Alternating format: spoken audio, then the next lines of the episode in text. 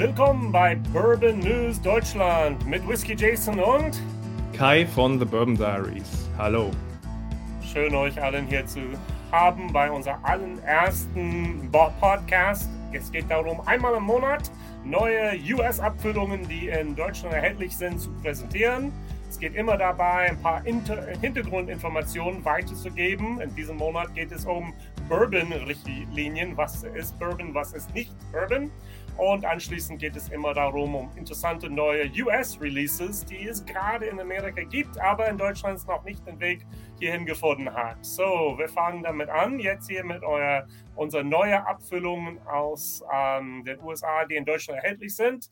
Und zuerst geht es um Angels Envy Port Wine Finish. Bacardi sei Dank also viele Jahre war diese Flasche hier nur in Deutschland zu erhalten über UK, wo es häufig 100 Euro Preise gibt. Jetzt sind wir äh, in der 50er bis 60 Euro, viel, viel günstiger. Was sagst du zu Angels Envy, Kai? Ja, ich bin froh, dass er jetzt hier verfügbar ist zu diesem erträglichen Preis. Ein schöner, leichter Bourbon mit äh, gut integriertem Portwein-Finish. Und man darf ja auch nicht vergessen, mit dem Angels Envy ging ja dieser Trend des Finished Bourbons erst los hat also auch einen gewissen historischen Wert. Kentucky Straight Bourbon Whiskey finished in Port Wine Fässer. Bourbon Plus. Ja, genau. Leider hat der Rye das noch nicht so hier rüber geschafft. Die paar Flaschen, die ich in Deutschland neulich gesehen habe, waren alle um die 200 Euro. Also ich habe gesehen schon äh, an die 300 tatsächlich. Aber wow. vielleicht hast du bessere Quellen als ich. Wir gehen zu Bookers. Einmal im Jahr kommt hier eine neue Abfüllung rüber. Dieses Mal ist Bookers 2021 minus 01E. In Amerika gibt es normalerweise viermal im Jahr Bookers, in Europa nur einmal im Jahr. Letztes Jahr gab es nur drei Stück da, Covid-bedingt in den Vereinigten Staaten. Bookers ist genial, oder? Oh ja. Also ähm, gerade dieses Batch ist sehr schön, finde ich.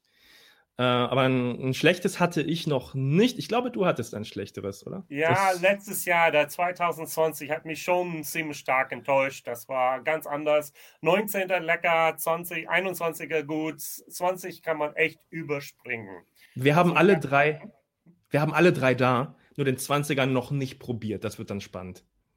Also ich habe den ähm, 21er, ich habe glaube ich schon zwölf Flaschen gesamt davon gekauft, von Bevbox. Die waren richtig mhm. günstig. Also bisher waren Preise um die 85 Euro für Bookers nicht unüblich und die hatten mhm. es für 64 Euro, was ich sage, wow. Also kaufen, kaufen, kaufen, oder? Ja, guter Preis.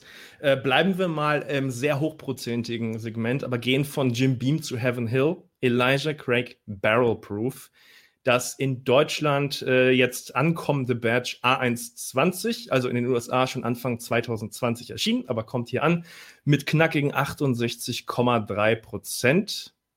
Möchtest du erst was sagen? Yummy, yummy, yummy, wie immer. Also A, es gibt immer A, B, C. Die zweite äh, Zahl ist immer der Monat, in dem es rausgekommen wird. Und der 20 ist das Jahr. Also von daher ähm, kriegen wir auch nicht unbedingt alle Abfüllungen, die es in den Staaten gibt. Aber das ist immer wieder unser 700 Milliliter und 750 Milliliter Flasche Problem, die wir haben. Also tolles Zeug. Ich habe ja, mit einen Elijah Craig Barrel Proof gehabt, der mir nicht gut gefallen hat. Da muss ich, ich auch. Sagen. Ich auch nicht. Aber der hier ist auch einer der besseren von denen, die ich bisher hatte. Diese Alkoholwucht ist gut eingebunden, echt äh, kräftig und weich. Zwölf Jahre wie immer. Tolles Ding, auch Preis-Leistung finde ich voll okay bei dem. Ja, absolut, absolut. Also sehr, sehr schön. Ähm, was ist das? 60 etwas plus. Also noch immer, nicht ja. 100 angekratzt. Also super. Ja, Genau, genau. Richtig tolles Teil. Ähm, ja, gehen wir mal zu etwas über, was vielleicht nicht ganz so toll ist. Ähm, Knob Creek Smoked Maple. Warum nicht so toll? Ist das überhaupt Bourbon? Es ist kein Bourbon. Es war mal Bourbon. Es ist Bourbon mit Natural Flavors, also Flavored Bourbon. Ich habe ihn gerade probiert und äh, also jetzt in den letzten Tagen hin und wieder. Ähm, das schmeckt, als hätte man Ahornsirup reingekippt und das hat man, glaube ich, auch getan. Ich glaube auch. Also, ja. Wo kommt der Rauch her? Keine Ahnung. Ich schmecke keinen Rauch. Ich schmecke einfach nur Ahornsirup. Wenn man das trinkt und sich über die Lippen leckt, das ist, als hätte man Pancakes mit Ahornsirup gerade gegessen. Wenn man das will, ist das okay, aber wer Bourbon will, mh, hm, nee. Trudelt hier ein in den Shops ist auch wirklich zu teuer, finde ich im Moment. Also das Ganze hier ist von meiner Seite eher eine Warnung, muss man sagen. Gut, also mein Freund in den Vereinigten Staaten von Scotch Test Dummies hat damals, der Scott, hat die Flasche genommen, gleich in den Abfluss da reingekippt. Oh. Ich bleibe bei dieser Meinung. Ich habe es einmal gehabt vor Jahren und ich muss sagen, für mich war das nicht das, was ich unter überhaupt Bourbon vorstelle. Aus Kanada habe ich schon Tap gehabt. Das war auch mit ähm, Ahornsirup versetzt. Muss nicht sein. Ja, ich bin da voll bei dir, aber wegkippen würde ich es nicht. Ich könnte mir vorstellen, man kann da interessante Cocktails mitmachen. Aber das ist ja auch nicht so, so dein Ding, ne? Cocktails? Nee. Na gut, ja. also ich habe genug mit Whisky zu tun, ob ja. das dann ähm, Bourbon ist oder andere Sachen. So von daher, ähm, jo, vielleicht ein Frühstück, wer weiß, ja? Frühstückscocktail, genau. Ja, bleiben wir mal bei Knob Creek, aber besseren Nachrichten. Äh, der äh, Knob Creek hat jetzt wieder neun Jahre und kommt in Deutschland an. Also der normale Knob Creek Bourbon. Yay! War ja bis 2000, genau, war ja bis 2016 neunjährig. Ne? Dann hat er die, äh, das Altersstatement verloren und jetzt seit äh, letzten Jahr, glaube ich, ist er wieder neunjährig und kommt jetzt inzwischen hier in Deutschland an. Ähm, ich muss sagen, ich finde beide gleich gut. Also ich mag den No, ja, ich mag den No Age Statement. Ich finde ihn ein bisschen ruppiger auf eine gute Art, aber der neue ist ein bisschen geschmeidiger. Was sagst du? Ja, gut, ich habe die beiden auch gerne mal auf meinen Channel verkostet und auch ähm, verglichen, auch blind. Und der Neunjährige hat eindeutig geworden. Mhm. Fand ich viel besser. Wobei ich bin nicht der beste Nut Creek-Fan. Also gerne ja. Bookers jeden Tag in der mhm. Woche, aber Nut Creek und ich, mhm. wie, ja, das ist schon Mittelfeld bis obere Mittelfeld, aber Bundesliga spielt es bei mir nicht. Okay, ja, das ist der Unterschied. Ich mag Nut Creek auf Anhieb einfach. Das ist dann einfach ein kleiner Unterschied, ne? Gut, denn es gibt so viele Abfüllungen, die jetzt neu auf den Markt gekommen sind, ist Wahnsinn. Ähm, zum Beispiel Whistle Pig mhm. hat jetzt hier Monet und Hennessy, Hennessy hat dann Hennessy, tatsächlich ja. eingekauft, denn bei Whistle Pig und die haben jetzt hier, ähm, die haben eine Minder Minderheitsbeteiligung an der Firma bekommen und damit auch die Rechte, die zu verkaufen und vertreiben weltweit außerhalb von den Vereinigten Staaten. Das heißt, seit ähm, Dezember 2020 ist nun Whistle Pig 10, 12 und 15 Jahre alte Rye hier in Deutschland erhältlich. Was sagst du nun dazu? Auch die Preise sind recht gesalzen. Oh ja, ich habe den Zehnjährigen probiert. Ähm, den mag ich durchaus gerne. Ich will nicht sagen, das ist mein Lieblings-Rye, aber das geht noch. Die, an die anderen habe ich mich nicht rangewagt. Das ist mir einfach noch zu teuer. Das. Ja, also das Problem ist für mich bei Whistlepig immer wieder, dass es eingekaufte ähm, Roggen, hauptsächlich mhm. dann dort aus Kanada. Mhm. Und das Beste, was sie sagen können, ist, es gereift in Vermont und ja. zum Teil auch gereift in ähm, Vermont Holzfässern. Ach, mhm. Leute, so viel Geld dafür auszugeben, finde ich einfach mal ein bisschen, ehrlich gesagt, nicht meine Welt. Es hat ein bisschen was von Täuschung, ne? Also da gehen sie recht, gingen sie ähm, in der Vergangenheit nicht immer ganz so, aber jetzt gehen sie recht offen damit um, mhm. wo das Zeug herkommt und wie das ja. so ist. Und das ist einfach ein Super Premium ähm, mhm. Rye Whisky, die die rausbringen wollen. Wer einfach mal zu viel Geld hat, ist dann auf jeden Fall bei Whistlepig gut aufgehoben. Ja, kommen wir mal zu einer meiner Lieblingsdistillen, Wild Turkey, Russell's Reserve Single Barrel Rye mit 52 Prozent. Hast du ihn schon probiert? Leider nein, noch nicht. Ich auch nicht. Hier, aber ich habe sie noch ja. nicht bisher gehabt. Also ja. ich habe es in einem Shop gefunden, da vom Horst, wer das mhm. weiß, also wer das ist, Lüning, habe ich gekauft, habe ich geteilt, aber das ist noch nicht auf meine Liste gekommen, das zu ver vergleichen. Bisher war alles, was vom Russell Reserve an Single Barrels in Deutschland, die angekommen sind, war bei mir eher enttäuschend, leider. Mhm. Ich kenne zwei Single Barrel Bourbons und ich fand die beide auch ein bisschen flach und nicht so gut was, wie das, was ich gewohnt bin von Wild Turkey. Also Wild Turkey 101, also Preis-Leistungs-Sieger bei mir, ja. aber einige von diesen Single Barrels, naja, wer weiß, auch da ist die Frage von Politik. Also mhm. was schicke ich buchstäblich nach Europa und was lasse ich in Amerika? Gerade bei Single Barrel, ne? Ja. Ja. Na gut, dann äh, Stichwort. Damit machen wir uns keine große Freunde, ich weiß, aber. Naja, Wild Turkey hat genug anderes Schönes. Ja. Kann man sagen. Ja, äh, hm, kommen wir mal zu etwas, was man schwer benennen kann. Deswegen heißt es eben Horse with No Name, Pferd ohne Namen. Co-Produktion Texas und Schwarzwald. Ein Wheated Bourbon aus Texas. Das ist ja dieser TX-Bourbon. Ne? Ja. Ah, ähm, steht dahinter. Das ist ja. dann hier Firestone. Ja. Firestone und Robertson, genau, äh, haben TX Bourbon äh, nach in den Schwarzwald geschickt und der wird da mit äh, Habanero Chili Destillat versehen. 2%. Wieso? Wieso? Ja, wieso? Gute Frage. Das ist ja der. Hier mit diese Chili, was war das nochmal? Taba äh, Tabasco? Tabasco, ja. Ja. Ja, ich glaube, ein bisschen dezenter ist der schon, der Horse with No Name. Ich ähm, habe ihn ja auch schon probiert. Dahinter steht ja der äh, Monkey 47-Typ. Ich habe den Namen gerade Oh, vergessen. Das wusste ich auch nicht. Ja, genau. Ich Der hat hatte ja schon mal- gesehen, ja. ganz kurz recherchiert, sagte, nope, na, weiter. Ja, der ist ja sehr experimentierfreudig. Der hat ja irgendwie schon mal einen Big Mac destilliert, auch, meint er. Aber ähm, ja, Horse with No Name, 45%, Wheated Bourbon aus Texas plus Chili. Ähm, äh, das ist nichts, was man äh, als Bourbon bezeichnen könnte. Das ist eben, man hat wirklich dieses leicht scharfe Chili-Aroma drin. Ich finde es als Abwechslung ganz nett, aber ja, interessant. Man kann's 40 probieren. Euro, 0,5 Liter Flasche, wie du gesagt hast, 45 Prozent. Also ich sage, Pass brauche ich nicht. Mhm. Ich sage, wer experimentieren will, kann das mal probieren. Ah, es gibt so Aber- viele tolle neue Sachen Das, jetzt. ja, natürlich. Aber es sagen, ist, es, nee. es ist natürlich auch ein bisschen dieser deutsche Aspekt. Das ist so ein bisschen eine deutsche Co-Produktion. Ah, dann kommen wir gleich dazu, was Bourbon ist. So, sobald es den deutschen Boden betrifft und irgendwas da gemacht wird damit, ist es dann vielleicht kein Bourbon mehr. Nee. Also von daher, gut.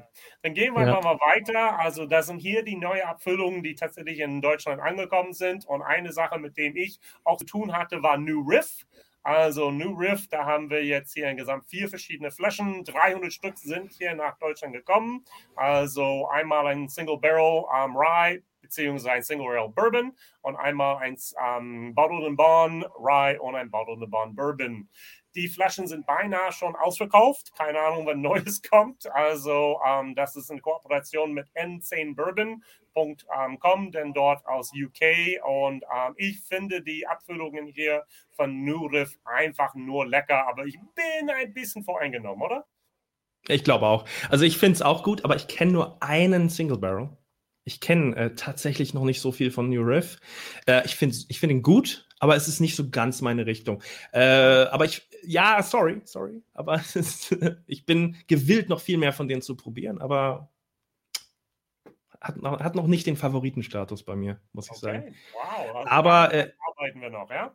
Ja, ja, gerne. Aber äh, die Hintergründe sind interessant, ne? Äh, nie kühl gefiltert und all das. Das ist ja auch mal was, ne? Ja, genau. Keine Kältefiltration. Ja. Ähm, das ist bei Bourbon nicht unbedingt gang und gäbe, bei den neuen Destillerien umso mehr. Tolle Flaschendesign, ähm, nette Story dahinter. Ähm, viele Leute mögen die sehr gerne und natürlich diese ähm, Verknappung momentan macht diese Flaschen noch umso begehrlicher, ja? So, dann gehen wir einfach mal zur letzten Abfüllung, die neu ist hier. Äh, Westward. Westward kommt dann aus der Westküste, aus den Vereinigten Staaten. Äh, Single Malt gibt es da, es gibt schon ein Pinot Noir und es gibt ein Stout Finish. Also ich persönlich bin ein bisschen noch nicht so begeistert von Single Malts aus den USA. Wie geht's dir, Kai?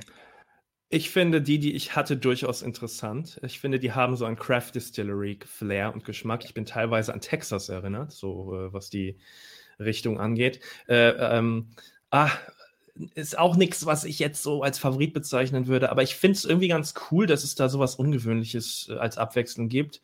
Und da ich ja auch, was Malt angeht, nicht diese schottische Vorprägung habe, ich bin ja jetzt nicht so der Scotch Malt Fan, ähm, äh, finde ich das mal ganz nett, auch einfach amerikanischen Malt zu genießen. Und vielleicht bin ich da ein bisschen unbefangen auch, weil, weil ich von Malt jetzt nicht so eine konkrete Erwartung habe.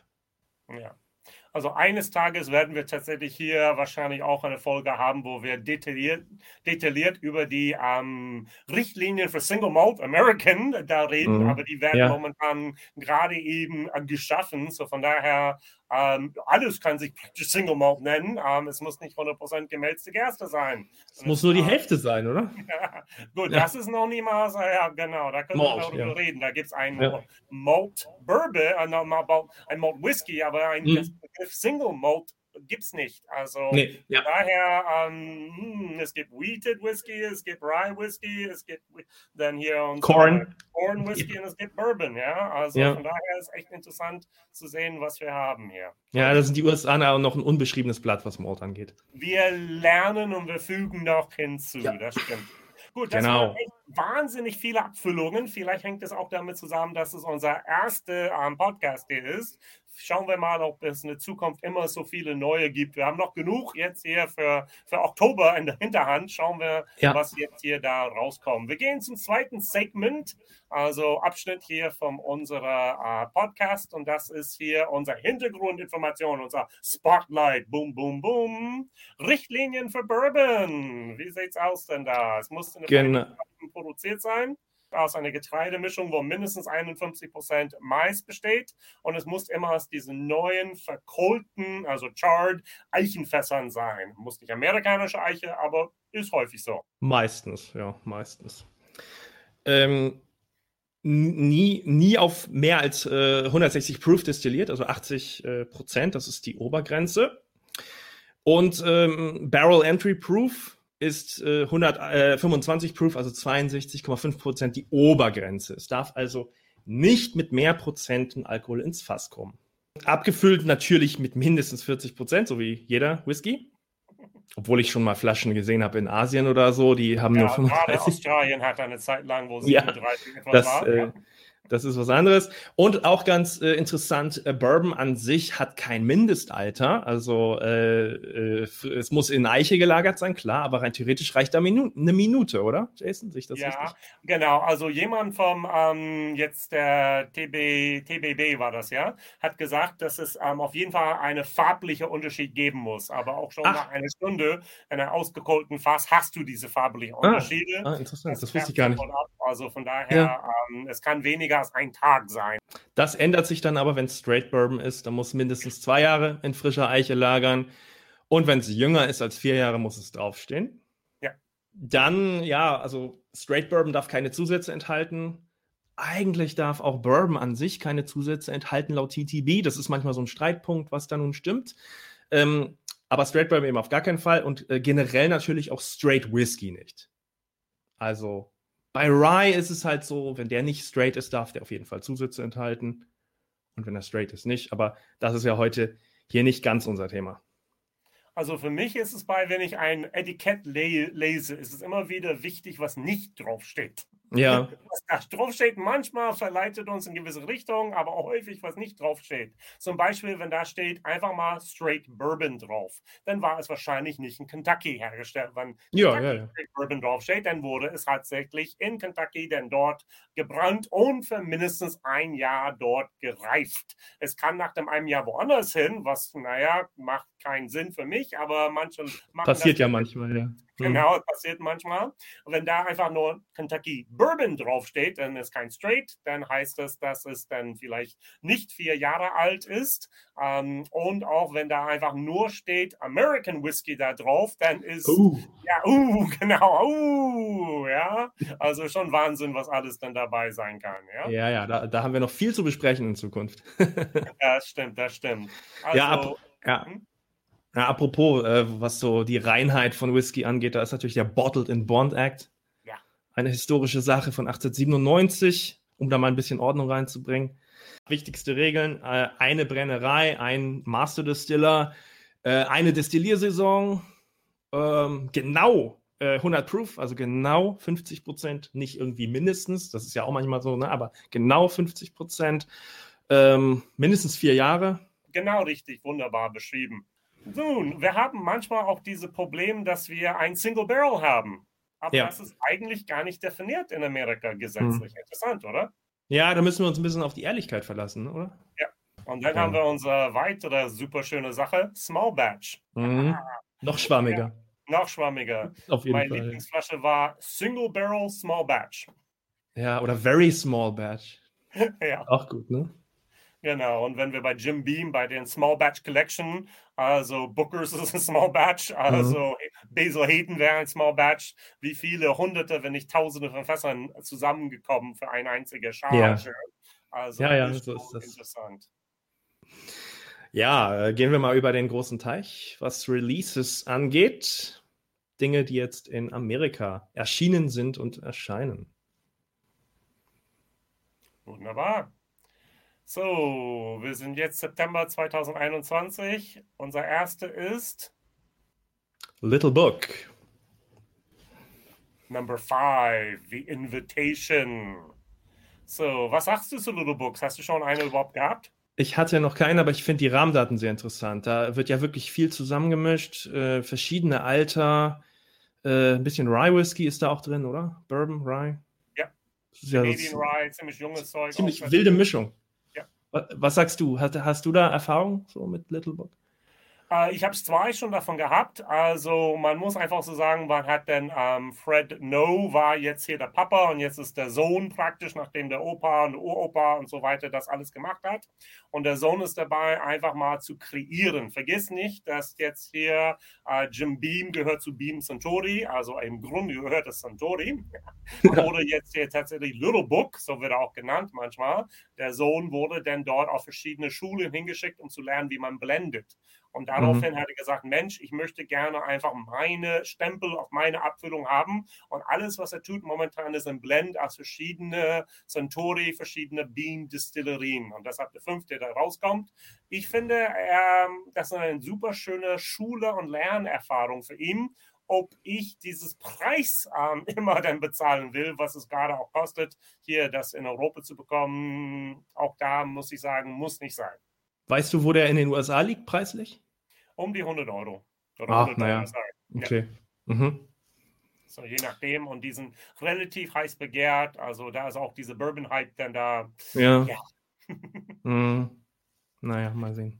Gut, gehen wir dahin zu Michters. Also Michters haben wir diese Toasted Barrels. Damit fängt vieles damals an, nicht nur charred, sondern toasted. Und die kommen tatsächlich hier wieder nach drei Jahren. Hast du schon mal dieses Vorrecht gehabt, ein paar Toasted Barrel Finish Bourbons zu haben?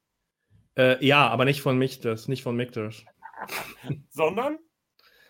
Ja, zum Beispiel Woodford Reserve Double Oaked ist doch in einem zumindest sehr stark getoasteten Fass äh, nachgefinished ja.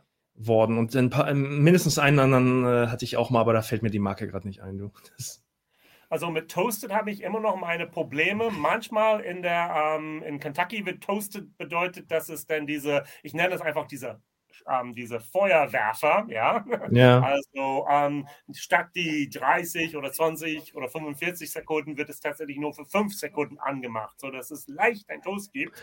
In Taiwan zum Beispiel haben sie tatsächlich Infrarot Erhitzer, an dem tatsächlich kein einziger bisschen Flamme dieses Holz berührt. Ja dieses Holz wird getoastet. Und ich bin nicht sicher, welche Art da tatsächlich Michtes benutzt. Also, soweit ich weiß, ist es doch in den USA beim Toasten auch üblich, äh, sehr lange mit schwacher Flamme ja. äh, zu erhitzen. Ne? Das sollte es ja eigentlich sein. Okay. Aber keine Ahnung, wie es beim Mictus ist. Keine Ahnung. So, weiterhin, da ist eine interessante Evan Williams neu rausgekommen. Das war auch von, von dir ein Vorschlag. Erzähl mal. Ja, genau. Ähm, 1783 Small Batch. Ich glaube, auf den alten Flaschen steht auch noch Number 10 Brand drauf. Ähm, ich hatte da mal vor ein paar, Jahr, paar, paar, Jahren einen für 20 Euro einfach nur in einem Laden gekauft. 43 Prozent. Ähm, super leckeres Zeug für den Preis. Also viel besser als der normale Evan Williams. Hat schon echt so eine Eichentiefe, die mich mehr so an Elijah Craig erinnert. Ähm, und äh, der ist jetzt wieder erschienen mit äh, 2% mehr Alkohol in den USA. Äh, 45%. Sechs bis acht Jahre alt soll er wohl sein. Äh, ich hoffe, dass er auch hier ankommt, denn zurzeit bekommen wir den nicht mehr, den Vorgänger. Und ich hoffe, dass der Preis auch ungefähr so wie in den USA, also dass sich das so umschlägt, dass es hier nicht unnötig teuer wird. Ich meine, der kostet 20 bis 30 Dollar, der neue in Amerika. Und wenn das hier sich auch so in, in diesem Bereich verhält, ungefähr, dann ist es ein Geheimtipp, ein Preisgeheimtipp vielleicht, würde ich sagen. Also Sarah vom It's Bourbon Night war eine Verfechter am Anfang von ihrer Whisky-Karriere von Evan Williams ähm, 1783. Fand ich auch gut. So von daher, das wäre cool, wenn wir das auch hier bekämen. Okay, gehen wir weiter. Wild Turkey Masters Keep Toasted Oak Finish 101 Proof. Und es wurde gefinished in diese Toasted Oak Barrels. Wenn ich Fred Minnick hier anschaue, er ist schon absolut leid. Er hat so satt. Die Bourbon Pursuit Jungs sagen, also schon der 20. Toasted Barrel Finish, der jetzt hier rausgebracht wurde. Boah, ist ein richtiger Trend, ne? Also es ist ein Trend, der einfach zu viel ist, aber auch ja. Wild Turkey ist draufgesprungen. Schauen wir mal. Viele von den Master Keeps haben es echt tatsächlich nach Europa geschafft. Also wenn das jetzt im September in den USA neu rauskommt, könnten wir zu Weihnachten oder Neujahr den möglicherweise hier sehen. Auch dreistellig bestimmt. Mm, ja. Apropos Toast, ein Bourbon, den ich nicht so mag, Basil Hayden, hat jetzt auch ein Toasted Barrel. Ja, da ist auch für mich einfach ein bisschen Rätsel. Ähm, ich habe hier Jason bei Mash and Drum ähm, angeschaut, wie er auch mit viel Freude an dieses Video ranging und am Ende enttäuscht mhm. rauskam. Also für Preis-Leistung, naja, nicht schlecht, aber das Problem war, der sollte auch 30 Dollar kosten und in seinem Bundesland dort in Ohio ging es schon für 80 Dollar weg. Und mhm. da sagt er nie im Leben, wer diese Whisky so viel Geld wert. Okay. Naja, interessante Rahmendaten. Leider auch nur 40 Prozent, so wie üblich, bei, also 40 Prozent Alkohol, wie bei Basil Hayden üblich. Andere Mashbill mit braunem Reis, glaube ich. Ne? Ja. Also ich habe ja die Hoffnung, dass das mal ein Basil Hayden wird, der mir vielleicht ein bisschen besser gefällt. Weil bisher bin ich da raus bei Basil. Genau, diese ich sage immer, Basil Hayden ist einfach mal so Einstiegsbourbon, ja. Das mhm. ist der, der, der ja. Portal, durch den viele Leute reinkommen, sagen, oh, ja. guck mal, High Rye und äh, 40% schmeckt und dann weiter geht es dann Richtung Knob Creek, Richtung dann da Bookers, Richtung was weiß ich was. Also von daher als Einstiegsmöglichkeit, warum nicht? Aber wir Bourbon Geeks, sage ich mal, Nerds werden da schnell was anderes finden. Ja, auf jeden Fall. Gut, am Ende sind wir angekommen. Halbe jo. Stunde schon um. Erzähl mal, worauf können wir uns freuen? Ja, nächstes Mal geht es nach äh, Süden, nämlich nach Tennessee. Also von Kentucky aus gesehen nach Süden. Tennessee Whiskey werden wir ein bisschen vorstellen. Ähm, ja, ist ja ein, ein, eine sehr große Marke. Ist Tennessee Whiskey nämlich Jack Daniels. Also von daher äh, lohnt sich das auf jeden Fall auch darüber zu sprechen, was den so ausmacht was ihn unterscheidet vom Bourbon und eben was ihm nicht unterscheidet vom Bourbon. Das wird spannend. Super. Hoffentlich gefällt euch hier dieses neue Format, wo wir tatsächlich ähm, das, was in Deutschland verfügbar ist, ein bisschen kurz vorstellen, ein Spotlight, ein kleines bisschen ähm, Hintergrundinformationen geben und ein ganz kurzes Blick über den großen Teich zu werfen, zu sehen, was denn dort alles denn neu rausgekommen ist. Anregungen bitte denn dabei bourbonnewsdeutschland at gmail.com. Ein Wort, bourbonnewsdeutschland at gmail.com. Und Kai und ich, wir würden uns sehr gerne einfach mal uns freuen, was von euch denn zu hören. Ja, auch wenn ihr Themenvorschläge habt, dann haut raus. Ja, wunderbar. Whisky Jason, ich sage vielen Dank und wir sehen uns dann im Oktober. Bye bye. Bye bye von Kai.